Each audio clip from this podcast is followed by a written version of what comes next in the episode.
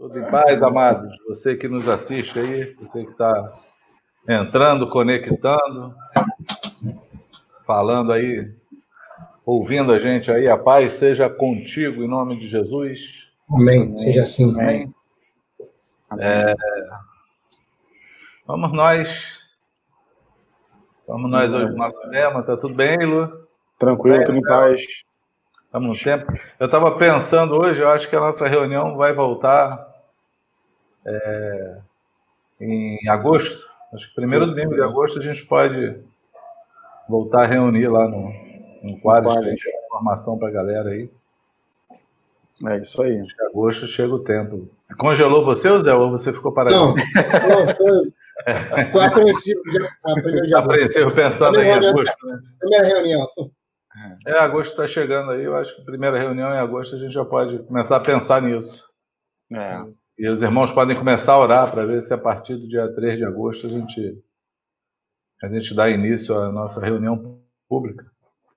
Até Muito lá bom. a gente vai indo aqui, nessa vibe aqui, nesse, nesse nosso caminho das lives. Né? A gente não é bom nisso. O maior tratamento, você que está me ouvindo, nem fala. Gente, é o maior tratamento para a gente. Por quê? Porque o nosso trabalho é fazer discípulo.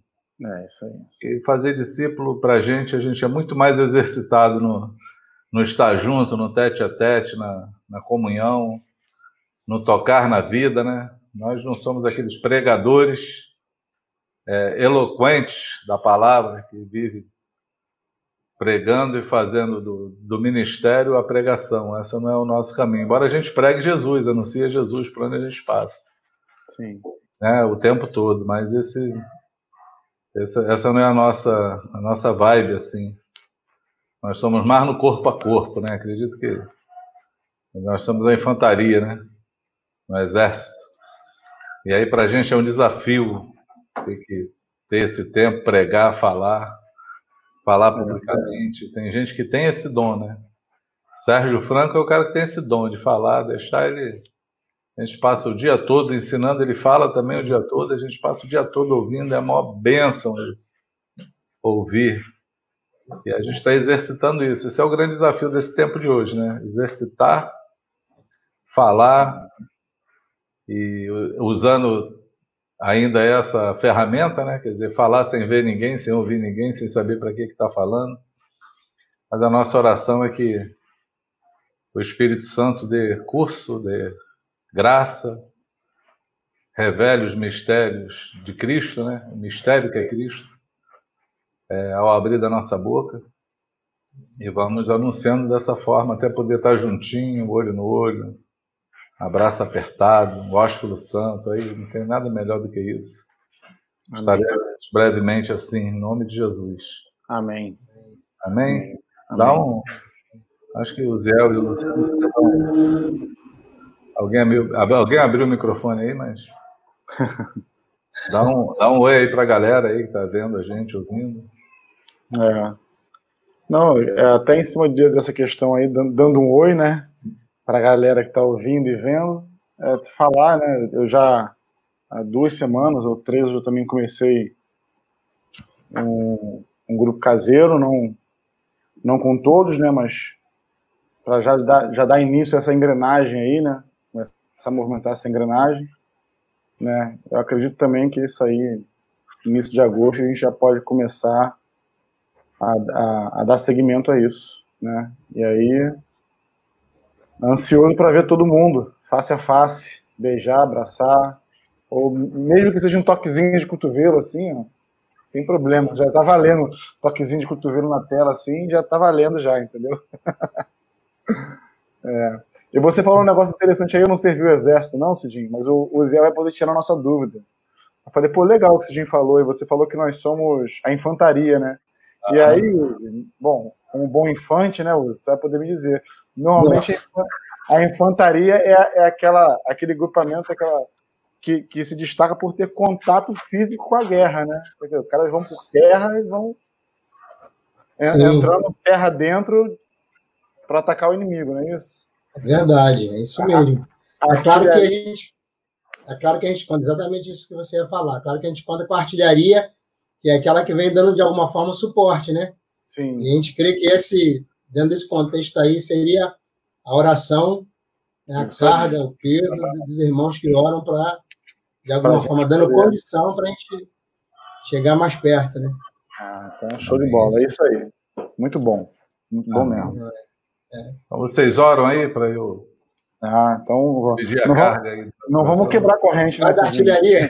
Quem hora? Quem hora? Não vou quebrar É o infante, né? É o infante. Então, o infante, o infante vai ser artilheiro agora. Vai lá. Estão me avisando aqui que a gente está ao vivo. Eu sei disso. A gente está é. batendo esse papo entre a gente, mas estamos envolvendo é. vocês que, nós, que está conosco, embora a gente não está vendo. É isso aí. Eu sei que é, é, o assunto que estamos falando vai interessar vocês. O motivo, na verdade, é a galera é. mesmo, né? É, isso aí. Motivo é sempre... Vamos lá. Vamos lá, infataria. Vamos lá, a infante. o infante cai infante como, é o guerreiro. Não, o infante é o guerreiro que derruba o guerreiro. Ah, entendi. É. Vamos lá, então. Amém. Amém. Pai, nós louvamos pela, por essa oportunidade, Senhor, de poder, de alguma forma, manifestar, Senhor, o que está no nosso coração a respeito da igreja, a respeito dos irmãos. Tu sabes, Senhor, o desejo que temos de da necessidade que temos, Senhor, desse toque, do abraço. Como é bom, Senhor, como como a vida, Senhor, nesse toque.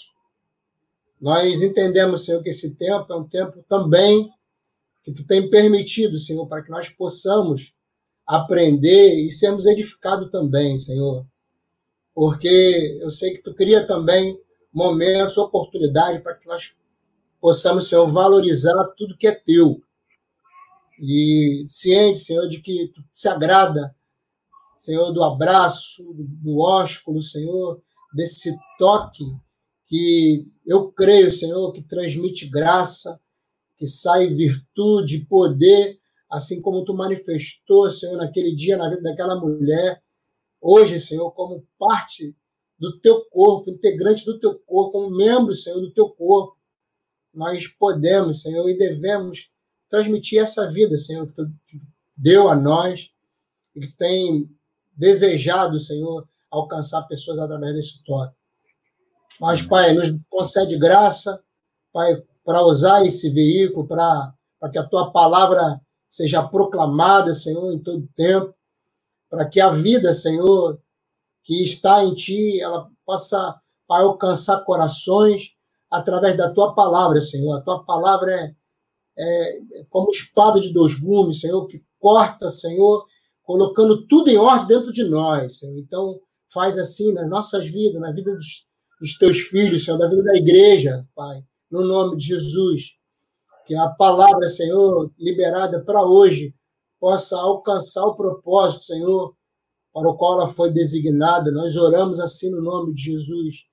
Que haja liberdade no teu espírito, Senhor. E, Senhor, eu sei, Senhor, nem tu, Deus, nem o Cidinho, nem nós estamos presos, Senhor, a uma liturgia, mas na liberdade do teu espírito, Senhor, de tu mudar todas as coisas, tu fazer da forma que tu bem entende, na forma que tu deseja, na forma que tu queres, Pai, porque tudo, Senhor, é segundo a tua palavra. De ti, por meio de ti e para ti, sejam todas as coisas para a glória do teu nome, Pai. Os corações Amém. estejam prontos, aptos, Senhor, para receber a semente, receber a palavra e frutificar, Senhor, de uma forma que nos impressione, Senhor, que seja de verdade, Senhor, segundo o desejo que temos, seja 100 por um nas nossas vidas no nome de Jesus, Pai. Em nome de Jesus nós oramos. Amém. Amém. Amém. Amém. Amém. Vamos lá. Então, toca o barco aí, José. Deus é contigo. Vai nessa tua força. Amém.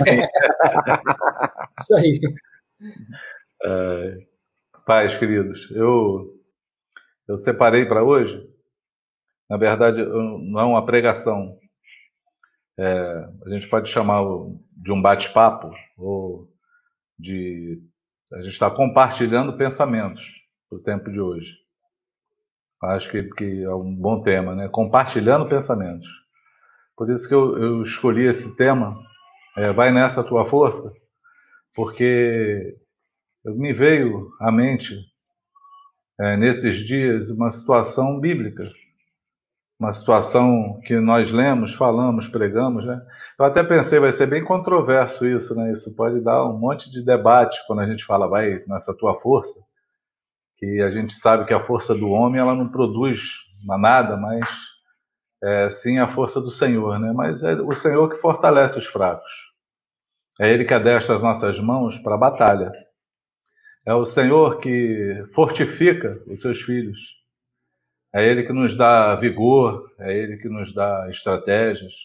Tudo vem dele. Mas é uma junção, é uma junção do poder de Deus e do envolvimento do homem na sua obra. Deus se envolve conosco. Tudo que a gente vive, tudo que a gente passa, nós não passamos à toa, nada acontece por acaso. Por quê? Porque tem um Deus que governa sobre todas as coisas. O Senhor governa sobre a terra. Né? Daniel fala isso. Daniel declara isso a um rei é, chamado Nabucodonosor e ele fala assim: para que tu saibas que o céu governa sobre a terra. Então, o céu tem governo sobre a terra. A terra simplesmente acha, os homens acham, tem uma presunção de achar que governa alguma coisa, que faz alguma coisa pelas suas pela sua força ou pelo seu entendimento, por aquilo que querem fazer. Porém, Deus ele tem o, o governo soberano absoluto sobre todas as coisas. O Senhor Jesus falou que não tem uma folha que caia sem que tenha o, o consentimento de Deus. Ele diz que, inclusive, os fios dos nossos cabelos são contados, todos os nossos. Uns dão mais trabalho para os anjos, né, que tem que contar muito cabelo, outros dão menos, que tem pouco, né? Tem uns carequinhas aí que já tem pouco cabelo, aí não dá muito trabalho para os anjos, não. Mas todos eles são contados. É uma. Eu nunca. Eu, eu, eu, sempre penso nisso, né? Eu acho que nunca ninguém pensou em contar os cabelos da cabeça, né? Eu já vi memes aí no meio das redes sociais de pessoas que contaram quantos. Contaram ou brincaram, né? Acho que não contaram. Quantos, quantos grãos de arroz tinha num quilo de arroz, é, quantos é, tic-tac havia dentro do negocinho, vem sem mesmo, porque eu contei, brincando, fazendo graça com a quarentena, porque não tem o que fazer, a gente faz alguma coisa. Mas acredito eu que o homem, por mais ocioso que esteja na vida, ele não consiga parar e pensar ou, ou tentar contar quantos cabelos ele tem na cabeça, de um a um, para saber quantos são, porque perde a conta, ele sai do dedo, o cabelo cai, mas Jesus assegurou com uma certeza, com uma verdade, que os fios dos nossos cabelos são contados. E isso vem de, uma, de um governo absoluto sobre todas as coisas do Senhor sobre a terra. Não sei se você entende isso. E aí, pensando nesse tempo que a gente está vivendo, nas dificuldades que a gente vai passando, né, nos desafios que vão se lançando sobre nós, no se reinventar, tem muita gente se reinventando nesse tempo, em procurando um escape, em saber como faz. É, é, para para pensar comigo, eu estava pensando, né? Eu, antes dessa pandemia, eu fiz uma declaração que eu pensei muito nela. É, eu tive assim, eu estava na reunião de liderança, assim, o Senhor colocou no meu coração que esse seria um bom ano. Esse seria um ano é, próspero. E eu falei com toda a fé e com toda a certeza que eu tinha ouvido Deus para os líderes. Falei, amados, tem bom ânimo. Esse vai ser um ano bom. Esse vai ser um ano de prosperidade, fica tranquilo. Tira o temor do coração de vocês. E logo depois, eu acho que dois meses depois de eu ter falado isso, aconteceu toda essa pandemia. E essa frase ficou na minha cabeça, eu não parei mais de pensar nela. falei, gente, por que, que Deus falou para mim que esse ano seria próspero? Se a gente está vivendo um drama, né, no, no, meio de uma pandemia, na verdade esse ano não aconteceu ainda para ninguém, todo mundo esperava passar o carnaval, que existe no ditado popular de maneira errada, é, um, é uma coisa errada, né? Que o, o, ano começa depois do carnaval. Quem espera por isso já perde logo dois meses do ano porque se acomodou naquilo que está fazendo. Mas quem é diligente com Deus já começa a trabalhar todo dia. Primeiro ano do dia já é dia de trabalho, e quando chega com dois anos já tem uma grande produção na mão. Essa é a verdade, não está se escorando em nada. Mas as pessoas falam, né? É um dito popular que o ano começa depois do carnaval, porque vem as festas de final do ano, aí depois vem o carnaval, que é mais festa ainda. E aí depois do carnaval é que vem volta às aulas, as coisas começam a entrar no eixo, as coisas começam a funcionar. E foi justamente nesse momento onde entrou a pandemia e parou o mundo. Parou tudo. E eu passei a semana toda pensando nisso, assim, porque eu tenho ouvido muitos testemunhos de pessoas que no meio dessa pandemia é, prosperaram, não estão desesperados da vida. Por quê? Porque Deus enviou maneiras, escapes, estratégias, pessoas se reinventaram no meio dessa loucura toda. É, teve gente com, com, com suprimento suficiente para dividir, para socorrer quem estava necessitado. Então, nem o necessitado que passou pela pandemia ficou sem prosperidade, porque chegou na sua casa o pão, né? chegou na sua casa o socorro. Deus tem sustentado os seus, pelo menos aonde nós abrangemos né, as pessoas no nosso vínculo, a nossa rede de relacionamento, nós temos visto Deus provendo. E eu fiquei pensando, tem um, um dinheiro do governo aí sendo liberado aí, todo mundo está recebendo a primeira, segunda, terceira parcela, agora não sei mais quantas parcelas vão ter, não estou bem inteirado nisso, mas receberam pessoas que têm trabalhado no emprego informal, mas aí pediram o auxílio e receberam o auxílio mesmo no estando desempregado, mas a, somou esse dinheiro àquilo que já fazia no informal. Tem pessoas que não estavam fazendo nada, já estavam desempregadas mesmo da vida, já não ganhavam dinheiro nenhum, começaram a ganhar 600 reais. Prosperaram então, porque não tinha nada, mas agora receberam um auxílio do governo, estão prosperando. Bom, em suma, Deus tem prosperado. Eu tenho visto pessoas no meio da crise prosperando, alcançando do Senhor favor, não tendo necessidade de nada, e a palavra me surge na mente, não posso esquecer do salmista falando, né? Sou novo, agora estou velho, mas nunca vi o justo mendigar o pão, nem a sua descendência. Na verdade, aqueles que são justificados em Jesus Deus sempre socorre, Deus sempre tem um socorro. E eu tenho considerado esse ano ainda como um ano próspero para muitas coisas. Porque se a gente for falar sobre a prosperidade espiritual, como as pessoas que estão crescendo espiritualmente, estão dedicando mais o tempo a ouvir a palavra do Senhor, dedicando mais o tempo a ler a Bíblia, dedicando mais o tempo a, a buscar o Senhor. É um momento próspero. Deus tem feito no meio da crise no meio dessa parada, Deus tem dado prosperidade. E eu lembrei de um homem na Bíblia. Essa toda toda essa troca de informação, tudo isso que a gente está falando, todos esses pensamentos que eu estou compartilhando com vocês, me lembraram a me levaram a lembrar de um homem na Bíblia chamado Gideão. Muita gente ouve falar de Gideão, né? Gideão é aquele aquele homem que Deus usou para vencer os midianitas e ele tinha, fez um exército com 300 pessoas, né? são os 300 de Gideão, por aqueles que foram lá e venceram seus inimigos.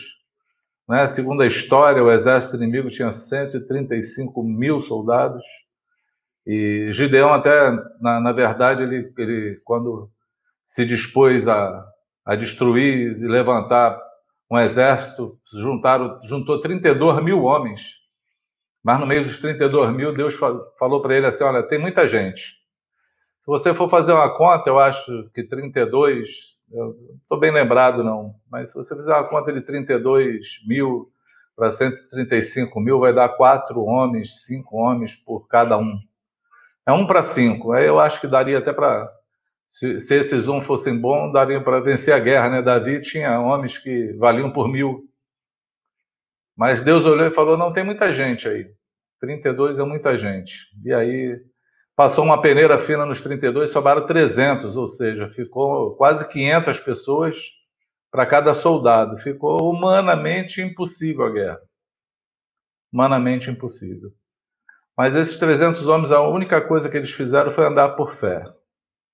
Fizeram a tocha, botaram num cântaro, deram um berro pelo Senhor, por Gideão, quebraram o cântaro, viram, botaram o fogo de fora da tocha e apavorou o exército inimigo. Eles mesmos correram um para cima do outro, se mataram, caíram, foram destruídos naquele dia, sem que os soldados de Gideão, esses 300, tivessem que tirar a espada para brigar com ninguém, porque é assim que Deus faz.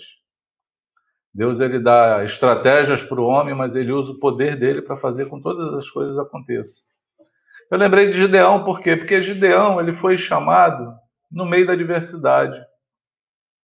O chamado de Gideão está no meio da, da, diversidade. Eu vou ler contigo. É, Juízes 6, se eu não me engano, versículo 11. Começa, o chamado de Gideão começa no versículo 11. Diz assim o texto: Então veio o anjo do Senhor e assentou-se debaixo do carvalho que está em Ofra que pertencia a Joás, Abias Rita e Gideão, seu filho. E Gideão, seu filho, estava malhando trigo no lagar para o pôr a salvo dos midianitas. Então o anjo do Senhor lhe apareceu e lhe disse: O Senhor é contigo, homem valente. Respondeu-lhe Gideão: Ai, meu Senhor, se o Senhor é conosco, por que nos sobreveio tudo isso?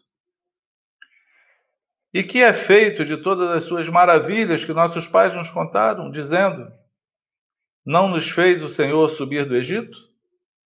Porém, agora, o Senhor nos desamparou e nos entregou nas mãos dos midianitas. Então se virou o Senhor para ele e disse: Vai nessa tua força e livra Israel da mão dos midianitas. Porventura, é, porventura não te enviei eu? É interessante o chamado de Gideão. Por quê? Que é interessante. Porque parece um, momento em que o mundo vive, né? Vamos colocar o mundo, porque a gente vive num drama que acometeu o mundo todo. E eu fico pensando o que, que Deus está fazendo e começa a encontrar algumas similaridades das coisas na palavra do Senhor. E começa a pensar naqueles que são chamados pelo Senhor. Imagina que Gideão ele estava malhando trigo no lagar. É assim começa a história. O lagar não é feito para colher o trigo. Na verdade, o trigo se colhe em campo, em campo aberto. Precisa de campo aberto para isso. O lagar, na verdade, é o lugar onde se prensa a uva, onde se pisava as uvas, onde se fazia o vinho. Era um lugar difícil. E Gideão estava ali fazendo aquilo que ele precisava fazer, né? ele estava ali porque estava com medo, porque o exército inimigo, os midianitas, eles vinham e roubavam tudo que eles tinham, tudo que eles ganhavam, eles plantavam, quando colhiam, eles vinham, roubavam tudo, levavam tudo e deixavam eles com fome. Então ele estava escondido com medo de ser atacado pelos inimigos e fazendo um trabalho muito difícil, que é trilhar o trigo no lugar inapropriado, que é o lagar. É, é quase que um esforço sobre-humano fazer isso. É se reinventar, é fazer com que a coisa aconteça para poder ter sustento, e a família, a casa de Gideão tinha sustento, tinha animais, talvez por conta do esforço desse homem estar tá se reinventando, em buscando ali a, a maneira de, de criar o seu sustento, trabalhando da forma mais difícil, trabalhando naquilo que ele não sabia fazer, não conhecia, talvez até soubesse trilhar o trigo no, no, meio do campo aberto, mas no lagar ele tinha que dar o jeito dele, é trabalhar com a ferramenta errada. Eu não sei quantos já tentavam em casa tirar um parafuso que está duro e apertado, mas sem ter uma chave de fenda. Aí você tem que usar a faca que entorta a ponta, você encontra outra que é forte, mas a ponta é fina, não consegue rodar o parafuso, e você passa o dia todo lutando com o parafuso e não tira o parafuso porque você não tem a ferramenta adequada para fazer aquilo. É mais ou menos isso que Gideão está fazendo. Ele está trabalhando no meio da maior adversidade, no meio da maior perseguição, trabalhando com a ferramenta errada, mas não desistindo daquilo que ele estava fazendo. Ele continua focado fazendo o que ele sabia, que ele necessitava disso para sobreviver. Um outro aspecto de Gideão é que ele era um cara medroso, ele estava ali com medo, estava escondido, fazendo esse trabalho ali. E tinha uma outra coisa, ele estava também decepcionado com Deus. A decepção veio sobre ele. Porque na hora que o anjo, e esse anjo, se você acompanhar a leitura comigo, esse anjo ele, ele é um anjo com A maiúsculo. Toda vez que você vê na Bíblia esse anjo com A maiúsculo, ele se refere a Jesus. E quando Gideão fala com ele, não fala como anjo, ele chama ele de Senhor. Entendeu? Ele fala, ah, Senhor. E aí o, escriba que escreveu o livro diz assim: então o Senhor falou com ele. É uma referência a Jesus, não um anjo qualquer que apareceu para Gideão, chamado Gideão. É um anjo, um anjo chamado Jesus Cristo, que apareceu para ele aí, uma teofania, para chamar um homem num, momento difícil, numa, num dia de maior dúvida do coração dele. É, eu, eu tenho encontrado quanta gente hoje está não só com medo de falar do Evangelho, porque é cristão, mas não sabe dar uma explicação por que, isso tudo aconteceu. Talvez esteja passando por esse problema de Gideão, fazendo as coisas com medo, escondido e, e, e com muita luta, com muito, muita, muito empenho, ter que se reinventar para poder sobreviver, lutando pela sobrevivência e pensando assim: o Senhor nos abandonou, porque essa é a palavra de Gideão. Quando o anjo fala para ele que o Senhor é conosco, chama ele de homem valente, ele nem atentou para isso. Pô, me chamou de valente, porque ele não, ele não pensou nisso. Ele não pensou de ter sido chamado de valente. Ele só falou assim, ele atentou para falar assim: o Senhor é contigo. Ele falou assim: bom, se o Senhor é conosco, por que que sobreveio sobre nós todas essas coisas. Por quê? Essa era a arguição dele. Ele fala assim: aonde estão os feitos do Senhor? Que nós ouvimos dos nossos pais. Deus falando que nos tirou da terra do Egito, nos fez atravessar o deserto, nos trouxe para uma terra boa, de queimando a leite e mel. Ele ouvia falar dos feitos do Senhor, mas ele não via mais os feitos do Senhor. Ele só olhou para as dificuldades que vivia e pensou: primeiro, o Senhor nos desamparou. Segundo, que motivo ele fez isso? Não, não dá para explicar o motivo, né? Qual o motivo que isso tudo aconteceu? E aí, terceiro, onde estão os testemunhos de Deus?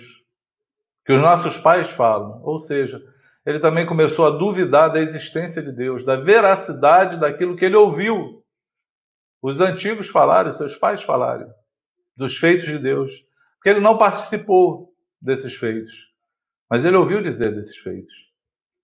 E aí eu parei, eu parei nesse texto e comecei a pensar que essa é bem uma radiografia dos dias de hoje, pelo menos no nosso meio, amados, no meio da igreja, no meio cristão, porque nós vivemos muito tempo de oba-oba, nós vivemos muito tempo onde, na verdade, a gente vê muito show, muita coisa, muita pirotecnia, né? Nós vemos assim muita fama de muita coisa falando do Senhor, mas vemos pouca pouco conteúdo que demonstra o Senhor.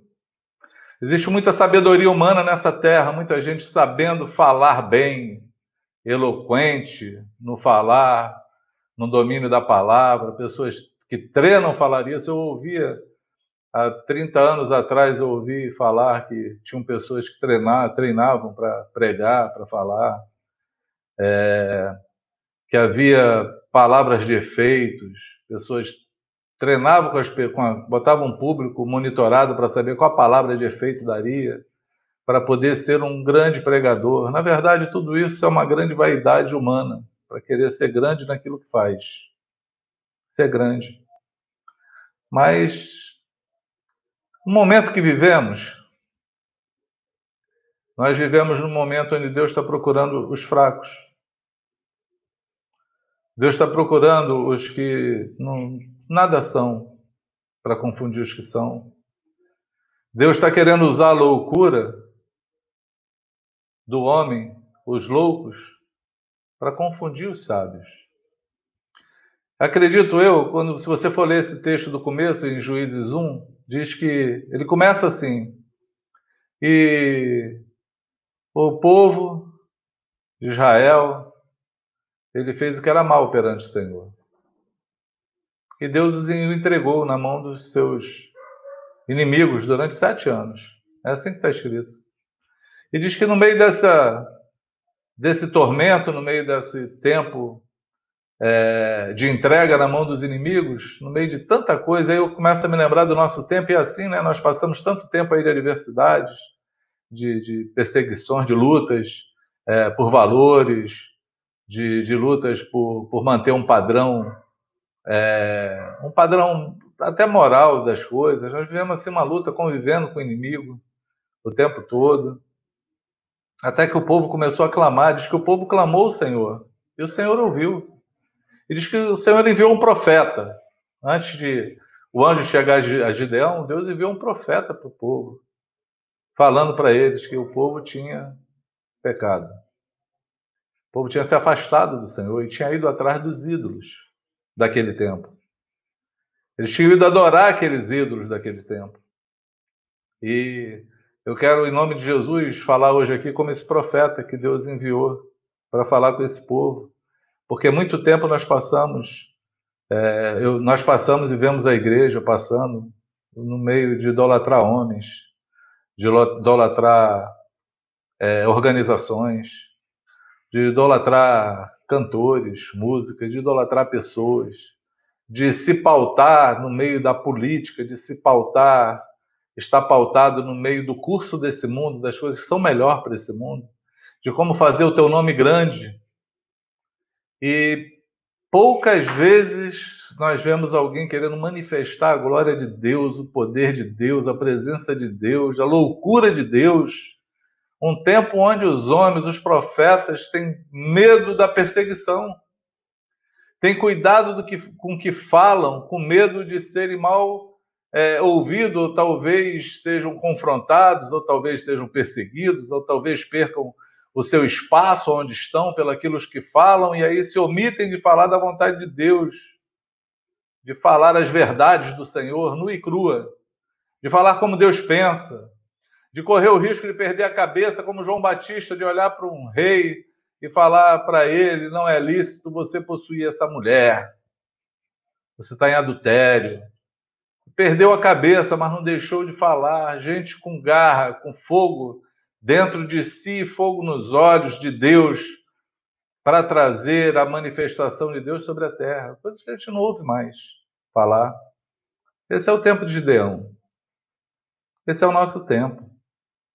Mas esse é o tempo onde Deus está procurando gente valorosa com força. Porque assim um anjo falou para Gideão: ele olhou para ele e falou assim: Você é um homem valente, varão valoroso e valente. Vou usar você. Vou usar você para libertar o povo. E aí Gideão colocou as dúvidas, os tormentos dele, mas Deus está procurando essa, essa força. Porque é no momento da adversidade, é no momento das, da, da maior perseguição ou da maior é, aflição do mundo, é justamente nessas horas que os valentes se levantam. É justamente nessas horas que Deus usa aqueles pequeninos para derrubar os gigantes. É justamente nessa hora que Deus quer manifestar o poder dele. E não é com 32 mil homens no exército contra 135 mil, é só 300 sem lutar. É só 300 sem lutar. É só derrubar uma muralha no grito, como fez com Josué. Pelo Senhor e por Josué. E dar um grito e ver o muro cair de frente do, dos seus olhos. Deus quer usar pessoas que, assim como tem garra de viver, pode ter garra para crer naquilo que ele fala. Porque se nesse meio desse caminho você que me ouve, e conhece o Senhor e está prostrado, porque você perdeu a esperança de viver, porque você não sabe se reinventar, porque você não sabe que o Senhor, naquilo que você botar a mão, vai te abençoar para fazer, seja lá o que for. Se, o, se você passou a vida toda carregando água e agora Deus falou que você tem que quebrar pedra, mas Ele vai te dar força suficiente para quebrando pedra, você fazer um grande império, ele vai fazer isso. Se você tiver essa confiança, se você for o cara que está lá quebrando pedra, Deus vai vir com a força dele e com o poder dele para potencializar aquilo que você está fazendo, porque Deus encontra valores dentro de homens que não se acovardam, simplesmente não, não desiste, até se acovarda, até se escondem, como Gideão estava escondido lá, mas não estava escondido à toa, estava escondido trabalhando, estava lutando. Gideão é aquele que a gente costuma falar assim, brincando, né? Vou, vou cair, mas vou cair atirando. Ele, ele é desse tipo, Gideão, era é esse tipo de homem. Ele estava lá sabendo que Podia cair, podia tudo ser roubado, podia tudo ser acabado, mas ele estava lutando, estava lá na maior dificuldade, malhando o trigozinho dele no lagar.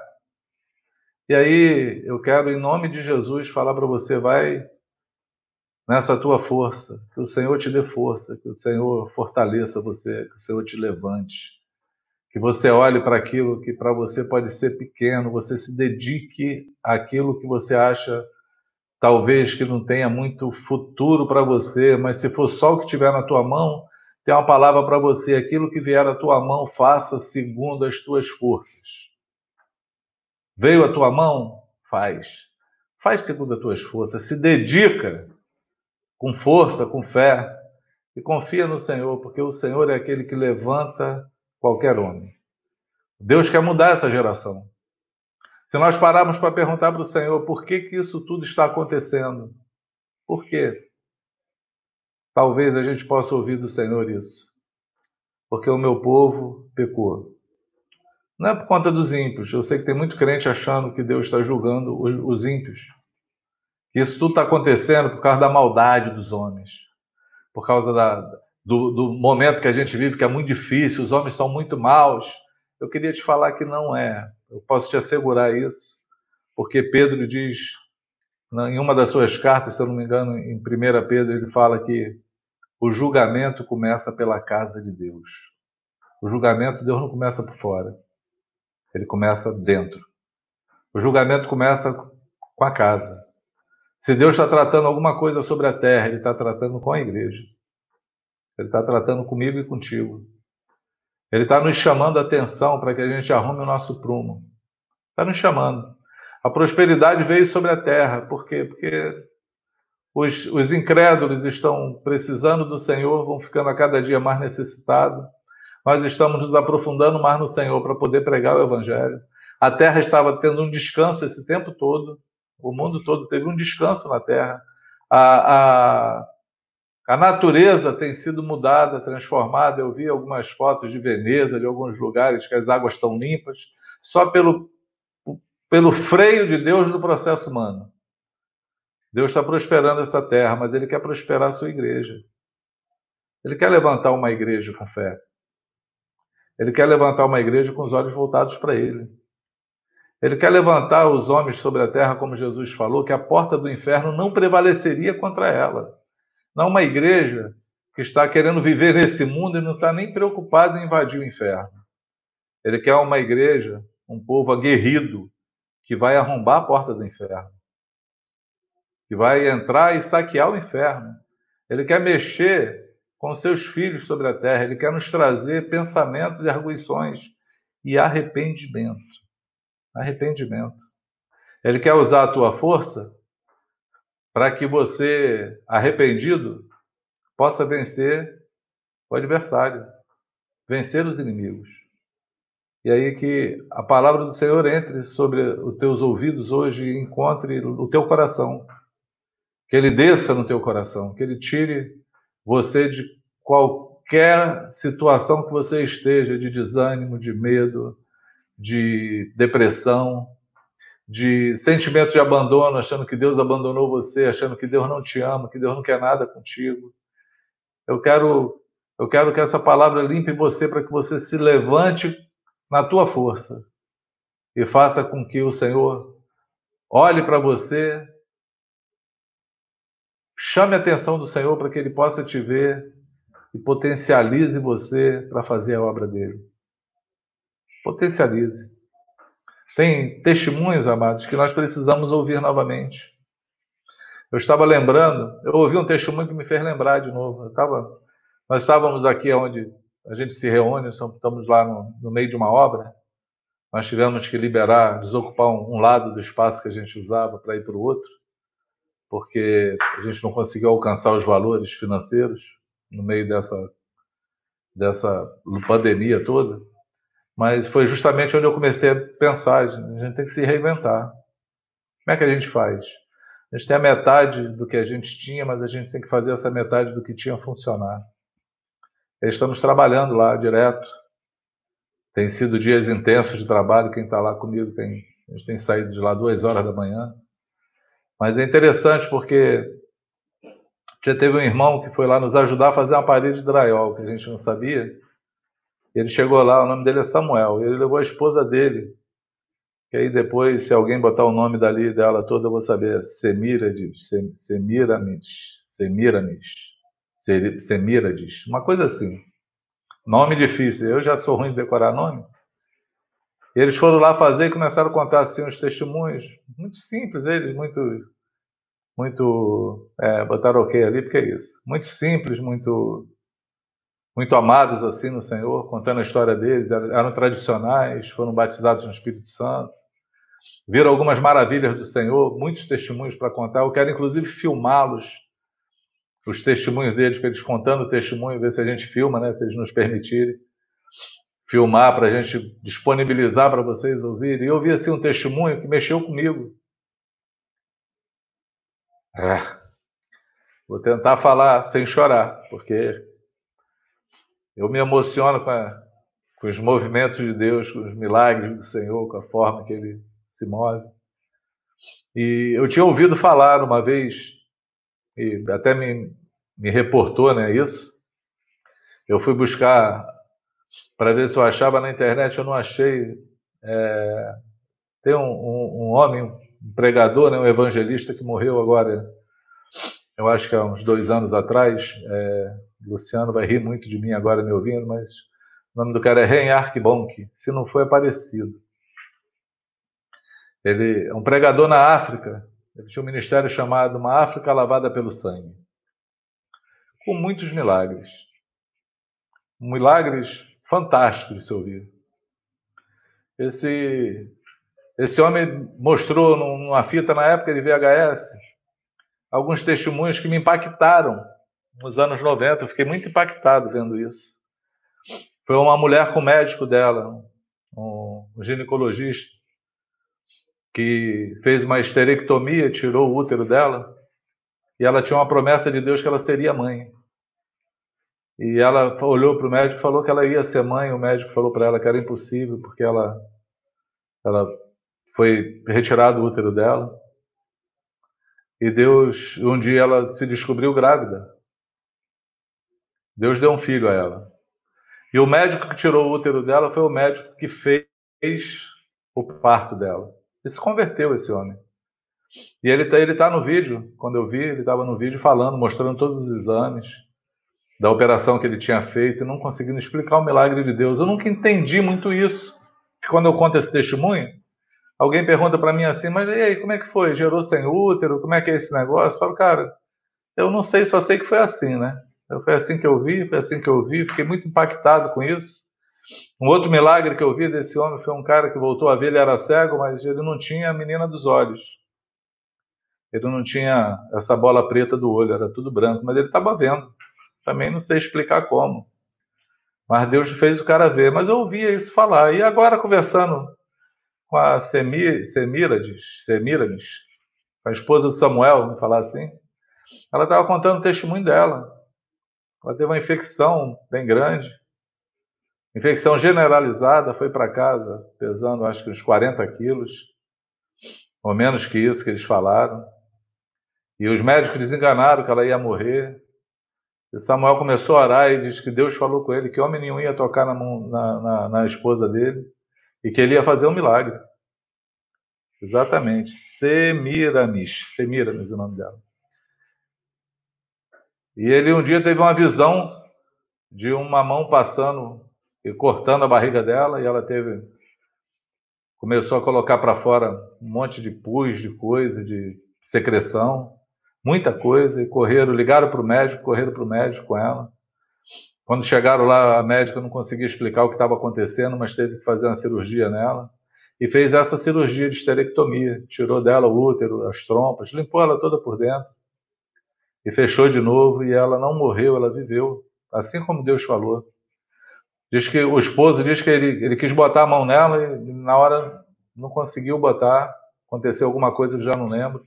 Depois ele veio lembrar da palavra que Deus deu para ele, que homem nenhum iria colocar a mão nele, e não colocou. Quem colocou foi a médica, foi a mulher.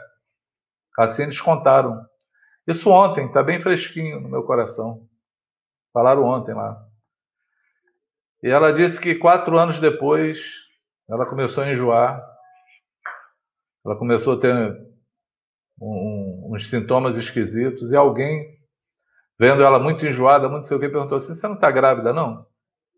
E ela: Não, é impossível estar tá grávida. Eu fiz esterectomia, tirei tudo, contou o testemunho, falou como foi. Mas ela ficou com aquilo na cabeça e resolveu fazer um, um exame beta, não sei o que lá. As mulheres sabem o que é isso, beta CG parece.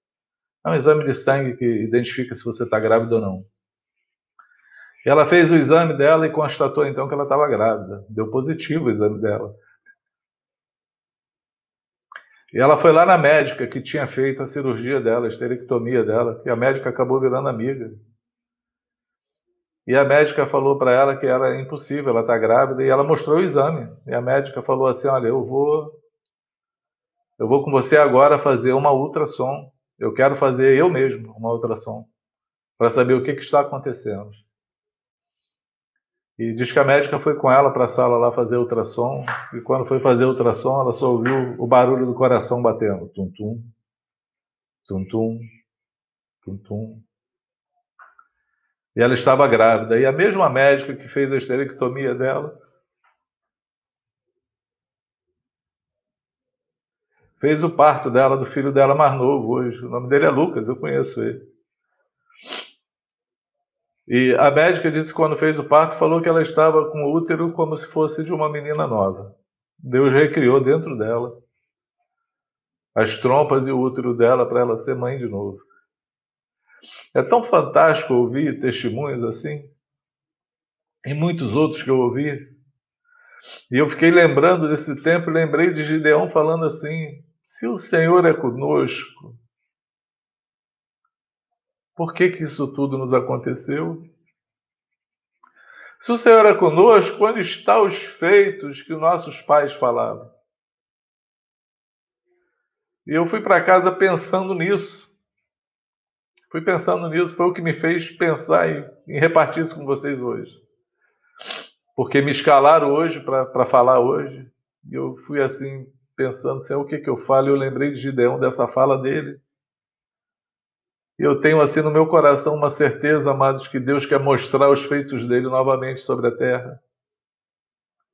Que o Senhor está buscando homens e mulheres valentes que possam se levantar com fé, com graça, com Ele, com o poder dele, para destruir os inimigos, para fazer milagres, para fazer acontecer e glorificar o nome dele sobre essa terra. Na verdade, Deus quer acender uma igreja na terra cheia de fogo, cheia de poder, gente que não está preocupada em falar difícil, em saber em quantos, quantos anjos cabem na cabeça do alfinete, em ser estudiosos simplesmente da palavra. Deus quer manifestar o poder dele. Nós vamos viver um tempo diferente sobre a terra. Nós vamos viver um tempo de poder. E eu tenho orado ao Senhor porque eu quero ser essa pessoa. Há, há uns três meses atrás ou quatro, eu estava parando assim, pensando na minha vida, falando: eu estou com 58 anos. Na verdade, tem mais de três meses. Foi em janeiro, quando eu fiz aniversário. Eu pensei assim: fiz 58 anos de idade. Falei: Senhor, eu sempre quis, sempre almejei no meu coração de ver a tua manifestação poderosa sobre a terra, grandes feitos, grandes obras. Eu sempre quis ver um, um, um morto levantar, ressuscitar. Sempre quis. E eu, eu faço isso, eu oro por morto. Um dia desse aí um rapaz se, jogou do, de um prédio para morrer. Eu cheguei lá, a primeira coisa que eu fiz foi chamar ele de volta para a vida, porque eu ainda vou ver o morto em pé. Ressuscitar, eu ainda vou ver os poderes de Deus sobre essa terra. Mas quando chegou agora em janeiro, eu pensei assim: pai, o tempo está passando, eu, minha geração já está passando. Se eu não ver esses feitos, que a próxima geração veja. Que tu avive um povo sobre a terra. Que tenha desejo no coração de ver os teus milagres acontecer, que creiam que tu pode fazer através de um homem, pode ser qualquer um, pode ser um medroso, escondido, trabalhando no lugar difícil, perdido, desacreditado, achando que tu nem existe mais. Tu pode pegar esse homem e levantar para fazer grandes feitos. Porque tu procura os tais, tu não procura os poderosos, tu não procura aqueles que sabem fazer, procura exatamente aqueles que não são. Para confundir os que são. É porque o teu poder se aperfeiçoa na fraqueza. E aí foi essa minha oração, Senhor. Eu acredito, amados, e quero pedir para vocês, para que vocês orem por isso, para vocês derramem o coração com o Senhor, para que vocês busquem o Senhor nesse tempo e falem, Senhor, faz os teus milagres, as tuas obras através de mim faz a minha vida valer a pena, faz o teu chamado na minha vida valer a pena, mostra os teus feitos sobre a terra. Esse é um tempo de milagre. Esse é um tempo de ver novamente os milagres de Deus acontecendo. Porque se a nossa geração está falando onde está o Senhor, por que, que isso nos aconteceu, e onde estão os grandes feitos do Senhor que os nossos pais nos contaram, essa geração tem vão ver. Essa geração verá essa geração verá os feitos do Senhor sobre essa terra. Amém? Eu quero, queria repartir com você, queria repartir com você essa, esses pensamentos, né? Então a pregação é repartir pensamentos, pensamentos que me vieram sobre a cabeça e falar para você como o anjo falou com Gideão, como o Senhor falou com Gideão. Vai nessa tua força. Vai nessa força que o Senhor está colocando hoje dentro de você. Nessa força que o Espírito Santo está acendendo dentro de você agora, ouvindo a minha voz. Vai nessa força. Vai nessa tua força, porque o Senhor é contigo. O Senhor é contigo. E Ele te escolheu para libertar o povo. Ele te escolheu para libertar pessoas. Ele te escolheu para manifestar os feitos dele sobre essa terra. Seja assim, em nome do Senhor Jesus. Amém? Eu acho que é isso. Acho que é exatamente isso. Pode, pode botar o Lu e o Ziel aí. Estão aí me ouvindo. Amém, meus amados? Amém, cara. Isso é, o... é impactante. É, eu, na verdade, assim, é impactante para nós como seres humanos, mas não deveria ser por conta do Deus que nós servimos. Né? A verdade é essa. Mas que testemunho, cara, que testemunho. Realmente, é... sem palavras, eu também anseio em ver essas coisas acontecerem, entendeu, José? Esse é o meu anseio. Mas, na verdade, de, de que, que isso aconteça com a igreja, entendeu? Que a igreja se levante, se avive, tome posse daquilo que o Senhor falou com ela, como o Gideão tomou posse, creu, foi lá e venceu. Amém. Foi na força do Senhor. Amém. Amém. O Zé é testemunho ocular disso, né, Zé? De fato, tem. É tua tem cunhada, muitas... teu irmão, você presenciou isso, então. E, e, realmente, assim, acho que na simplicidade, o segredo de acho que Deus realizar, acho que está na, na simplicidade da vida, entendeu? É, você, você conhece, vê assim, o trato dele, a forma. Você nem parece que tem muita expectativa, né? Mas, porém, se parar para ouvir as experiências dele, lá onde eles moram, com situações que talvez né, eu estivesse exatamente como Gideão, em situações que eles viveram, parece acho que é mais seguro eu me esconder. Mas quando Deus levanta. No, nesse texto que você leu, acho que é fundamental a palavra que, ele, que o Senhor dá, né? E ele termina o texto, acho que é o 6, 11, né? 6, o 6, 14, no finalzinho do, do versículo. Ele disse: Ora, não sou eu quem te envia. E aí tudo que a gente precisa é, é ter segurança, na verdade, de quem nos envia, né? É. é porque acho que é comum a gente olhar, por exemplo, olhar para você, olhar para o próprio Samuel, olhar para outras pessoas e ter esse desejo no coração de ver Deus realizando. Né? Mas acho que o Senhor quer muito mais do que isso. Ele quer que eu seja a pessoa que diga: Eis-me aqui, ainda com toda a limitação, conta comigo, eu quero, né? faz através de mim. E aí, uma vez que ele deu essa, essa palavra, ora, não sou eu quem te envia, isso é suficiente. Acabou, né? Acabou. Exatamente. Amados, Jesus falou que tudo que dois ou três concordassem na terra seria ligado no céu. Amém. Nós estamos aqui na tela, somos três e tem muito mais pessoas nos ouvindo. Com certeza. Vamos fazer essa oração, então vamos ligar ela em nome de Jesus. Em nome de Jesus. Amém. Pai, nós estamos aqui no nome de Jesus. Amém, Senhor. E, Senhor, nós queremos ligar essa oração, como tu falou, Senhor. Queremos te pedir, Pai, aviva a tua igreja, acende os teus filhos, chama os teus filhos, Senhor, no meio das dificuldades. Chama aqueles que não são para confundir os que são, Senhor. Chama, Senhor, aqueles loucos desse mundo para confundir os sábios. Chama os fracos para confundir os fortes, Senhor. Na verdade, quando nós oramos assim, Senhor, só assim nós entendemos por que, que tu nos chamou. Só assim nós, nós aceitamos o teu chamado para sermos pastores, Senhor. Porque é assim que somos, Senhor.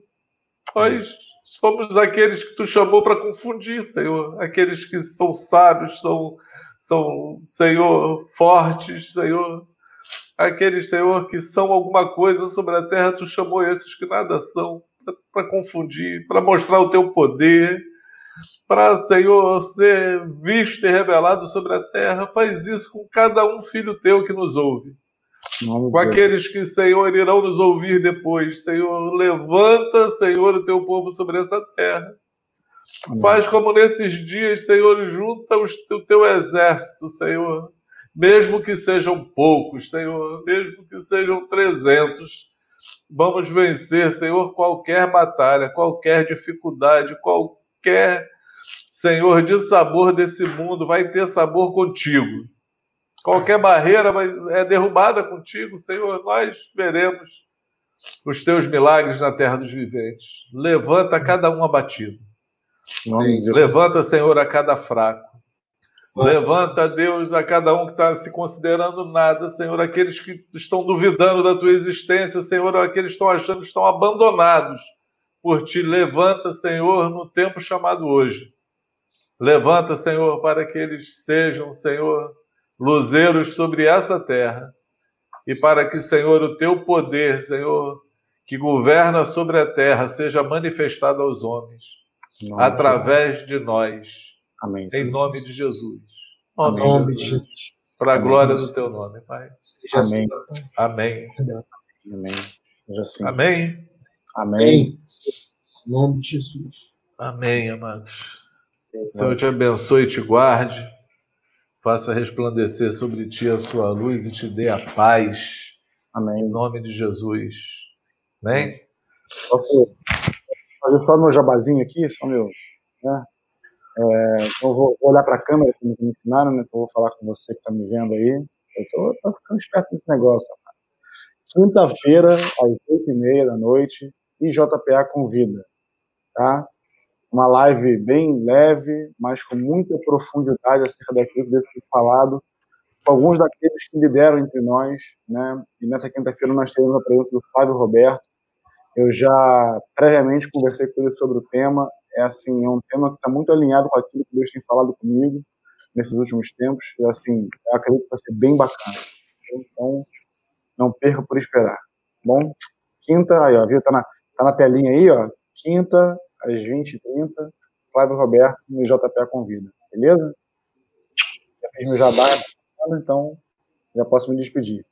Beijo para todo mundo. beijo, beijo. Beijo. Deus abençoe vocês.